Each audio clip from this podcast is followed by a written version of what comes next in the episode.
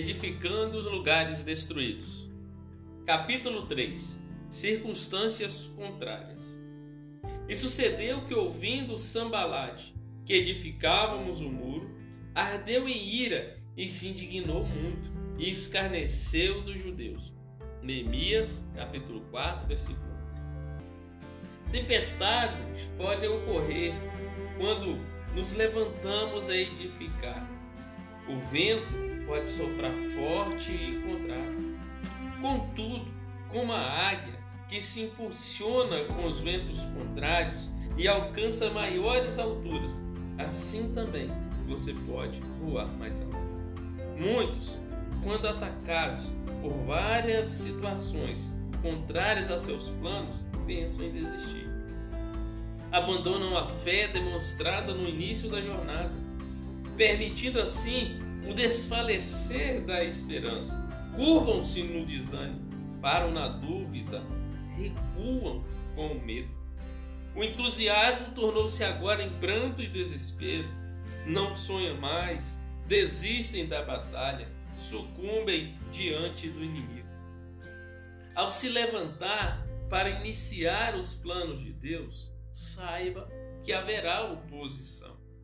E esta pode te fortalecer ou destruir.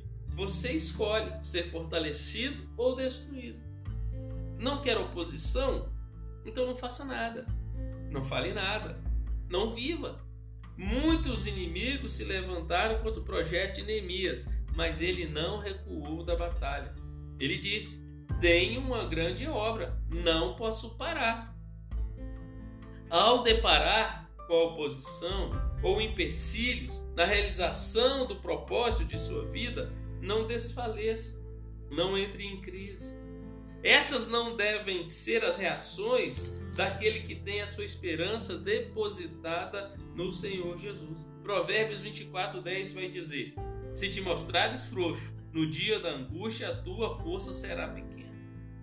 O coração alegre aformoseia o rosto, mas pela dor do coração o espírito se abate, diz Provérbios, capítulo 15.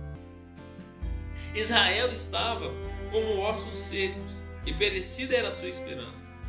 Os discípulos viram todos os seus sonhos acabarem com a morte de Cristo, pois aguardava a redenção ali geográfica de Israel, com o reino literal. Já não esperavam mais. Todos se sentiam acabada a sua esperança, porque o cenário era de tristeza e de dor, contrário ao que esperavam. Olhavam para as circunstâncias adversas e já desfaleciam em meio ao pranto. Haviam esquecido o projeto inicial em razão do cenário de oposição tão ferrenho. A oposição pode te ajudar a ser mais resiliente. Ezequiel capítulo 37 vai dizer: Então me disse, filho do homem, estes ossos são toda a casa de Israel que dizem: Os nossos ossos se secaram, pereceu toda a nossa esperança, nós estamos cortados.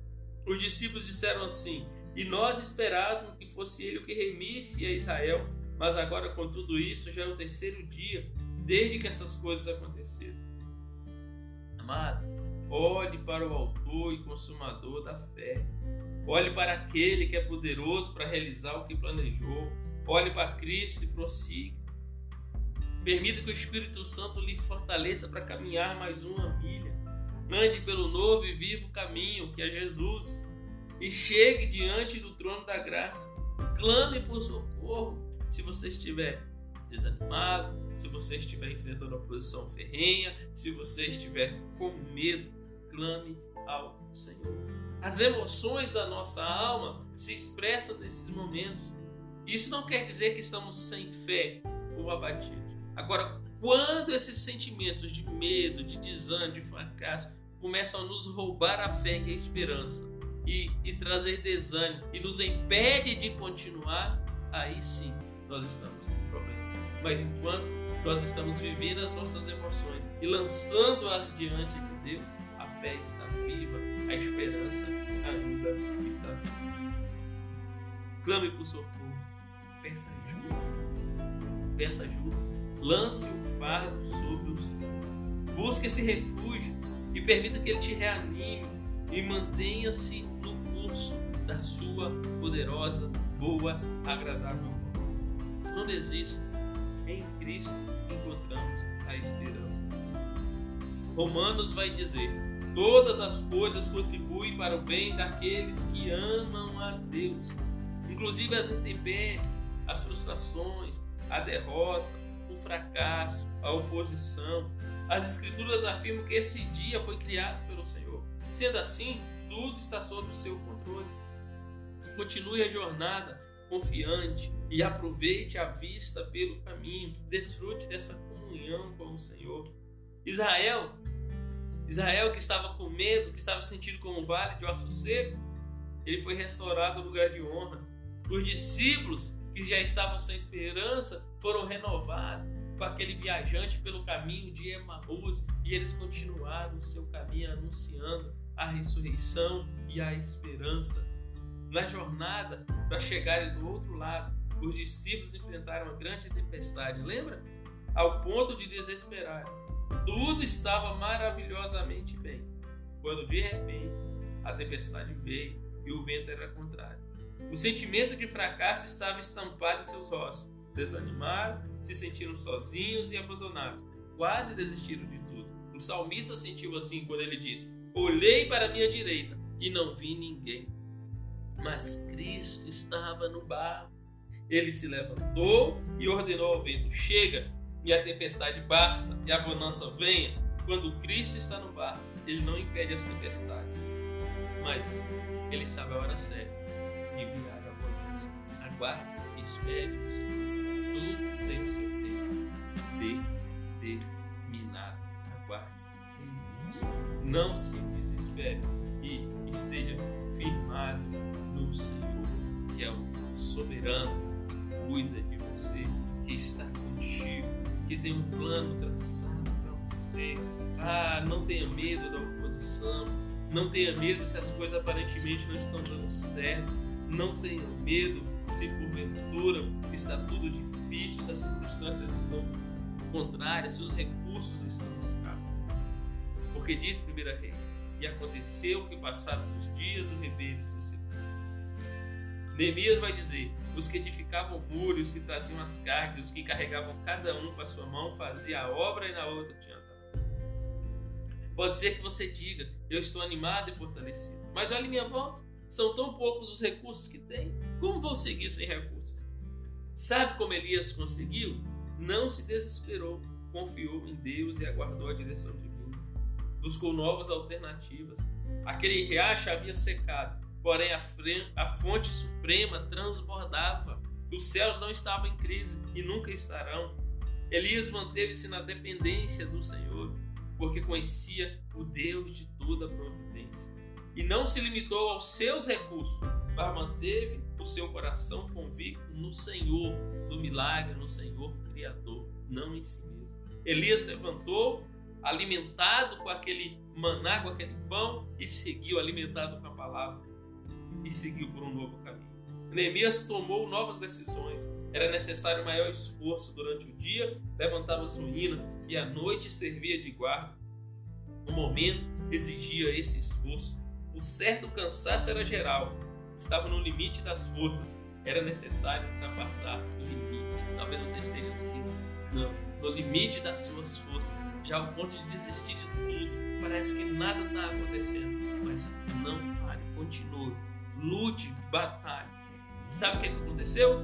Elias presenciou a multiplicação dos recursos. Neemias presenciou o extraordinário acontecer diante de seus olhos. Os muros foram edificados em tempo recorde. As ruínas foram levantadas com os recursos disponíveis. Não veio nada diferente. Era com o que estava ali já. O momento é de escassez, de limitação de recursos.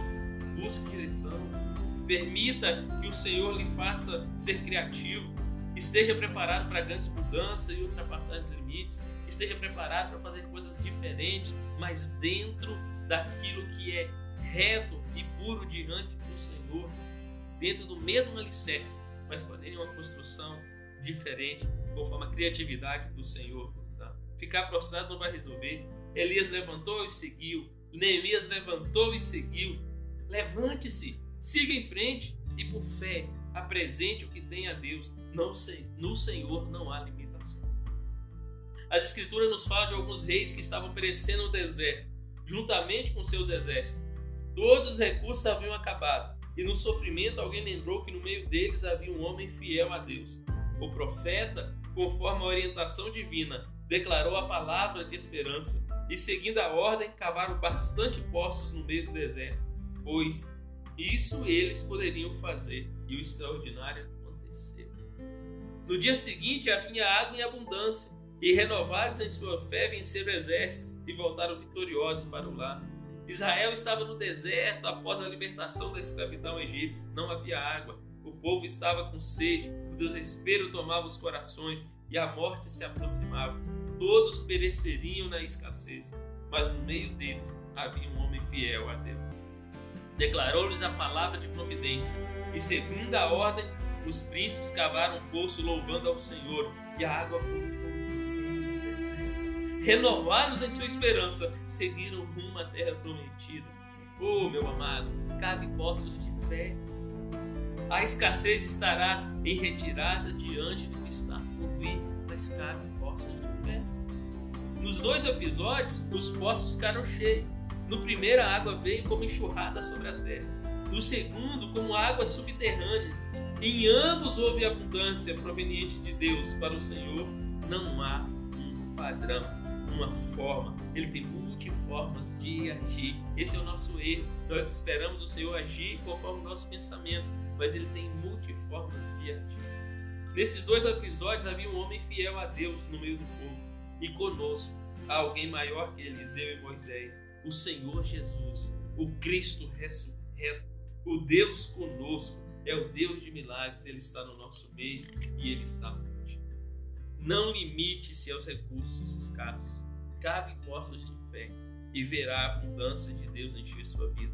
Deus traz à existência o que não existe. Oh, aleluia! Não havia triunfo, mas Deus trouxe triunfo. Não havia meios, mas Deus realizou o milagre. Não havia esperança, mas o Senhor é a esperança. A circunstância que nos são contrária não limitaram Neemias, porque ele confiava no Deus provedor, ele confiava no Deus que havia lhe determinado a missão. O que nos limita não limita a Deus.